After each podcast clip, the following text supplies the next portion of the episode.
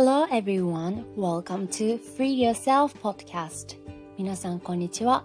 Free Yourself Podcast へようこそ。ラジオパーソナリティのぴょさんです。この番組では女の敵は女ではないをモットーに世の女性たちとハグするようなラジオです。そして皆さん自分自身を Free Yourself して一緒に女の向こう側を探求していきましょう。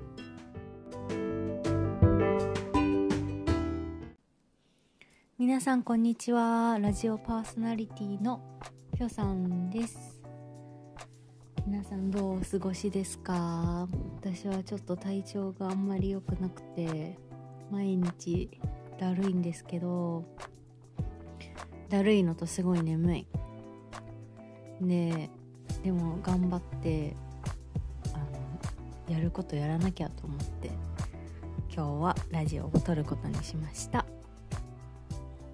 なんかこの前ちょっといろいろ変化があってもう髪を染めたいって思って髪の毛をピンク色にしたんですけどそしたらめっちゃいい色に染まって自分的には気に入ってるんですけどその時に初めて行った美容美容室だったんですけどで結構若い子が多くてスタッフの皆さんもあのちょっとこわもてな感じで「は大丈夫かな?」って思ってたんですけどなんかね髪染めてくれたあの若い女の子2人とかもすごい気さくで私よりも多分結構年下だと思うんですけどいろいろ話しててで一個すごい印象的だったのがまあ女の人ってあの化毎日化粧するのにすごい時間かかるじゃないですか。私も最低まあすっごい早くても15分。でなんか髪とかストレートアイロンとかしたりするとまあ普通に30分とか30分以上かかると思うんですけど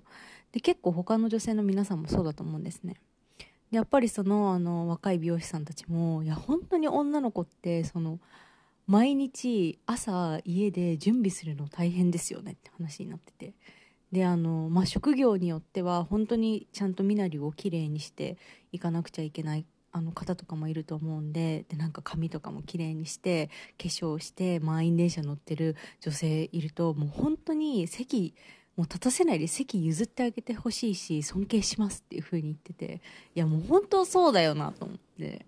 例えば会社とかであの女の人だからなんかこう綺麗にしないといけないとか、まあ、例えばハイヒール履かなきゃいけないスカート履かなきゃいけないこういう身なりをしなくちゃいけないっていうのことが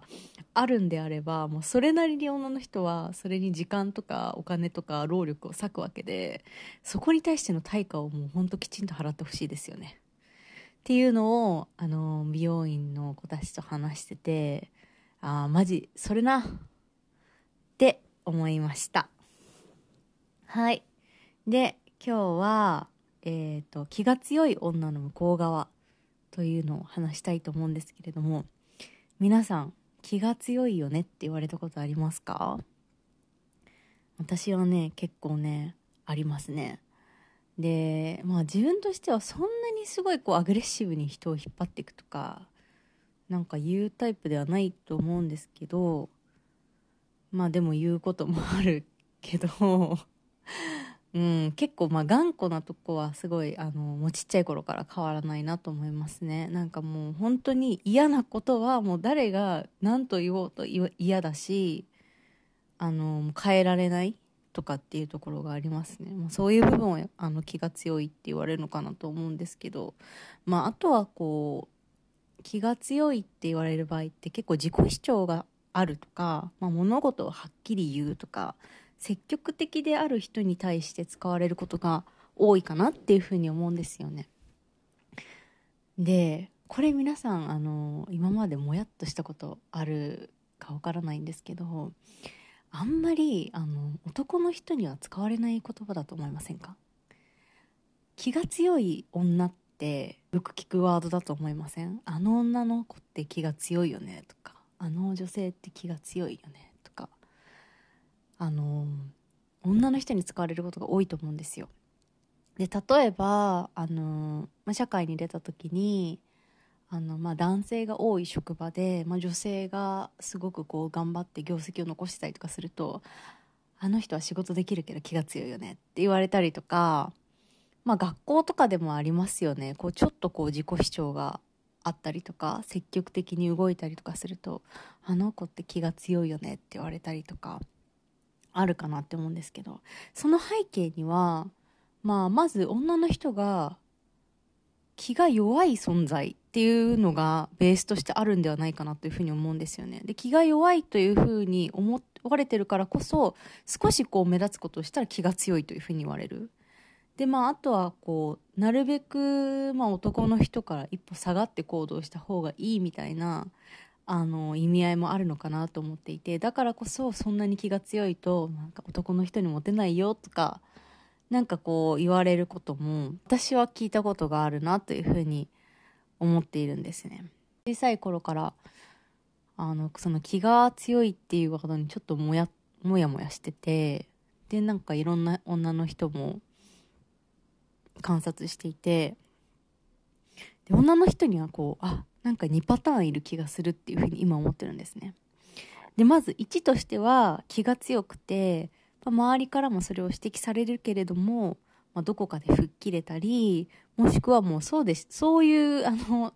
性格でしかも生きられないからもう表向きも気が強い。もう気が強いというのをもうそのまま出すっていう人とあとはもともとは気が強かったけれども生きていく上で、まあ、周りから指摘されたりとか抑圧されたりとかしてこうその気の強さを裏に隠してる人がいるんじゃないかなと思うんですね。まあ、要するにあの気が弱い女の人なんていないし女の人はもうみんな気が強いというふうに思っていただいた方が私はいいと思っていて